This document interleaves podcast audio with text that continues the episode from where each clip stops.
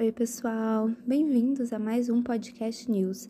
Meu nome é Larissa, eu sou membro do time de marketing do iShilfo e hoje a gente vai falar um pouquinho sobre uma nova descoberta no mundo científico que pode mudar a forma como soluções ideais se desempenham.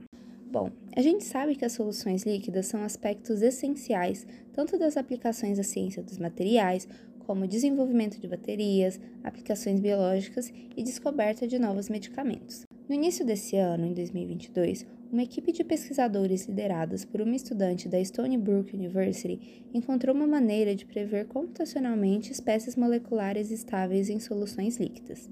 Esse novo método apresenta uma estrutura computacional de alto rendimento totalmente automatizada para prever espécies estáveis, calculando as suas mudanças químicas de ressonância magnética nuclear. A otimização do desempenho de aplicações líquidas não é tão simples, porque é necessário um vasto entendimento da estrutura e estabilidade termodinâmica, além do transporte de qualquer espécie química em uma solução.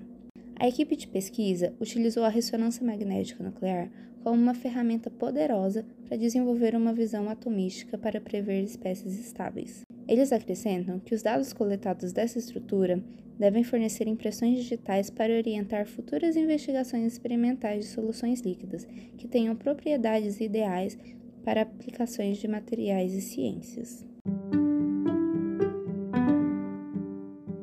Bom, será que nos próximos anos poderemos automatizar esses processos para avançar ainda mais nossas pesquisas?